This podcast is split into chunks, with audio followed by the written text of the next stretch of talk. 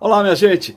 Este é o primeiro de uma série de podcasts sobre a CPI da Covid que produziremos aqui nas nossas redes sociais para acompanhar de perto, passo a passo e junto com você os trabalhos de investigação lá no Senado Federal.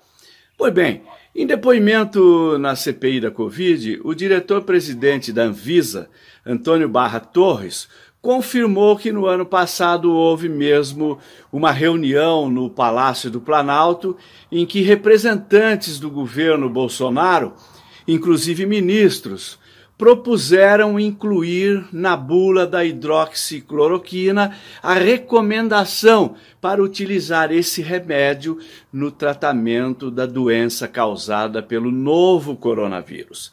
Essa proposta de alteração da bula da cloroquina, bancada pelo presidente da República, já havia sido revelada pelo ex-ministro da Saúde, Luiz Henrique Mandetta, no depoimento que ele prestou na CPI.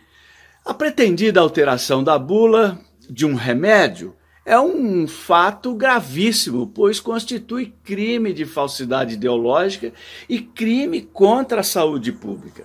Só isso já bastaria para afastar um presidente que falsifica os fatos, tenta falsificar a bula de remédio, nega a ciência e põe em risco a saúde da população. E tudo isso para prosseguir com seu projeto eleitoreiro até 2022 e sua necropolítica, que, obviamente, tem revelado um grande desprezo pela vida e pela saúde dos brasileiros.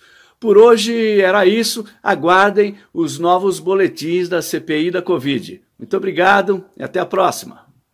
Você sabe, na hora em que precisa, é com o PT que você pode contar.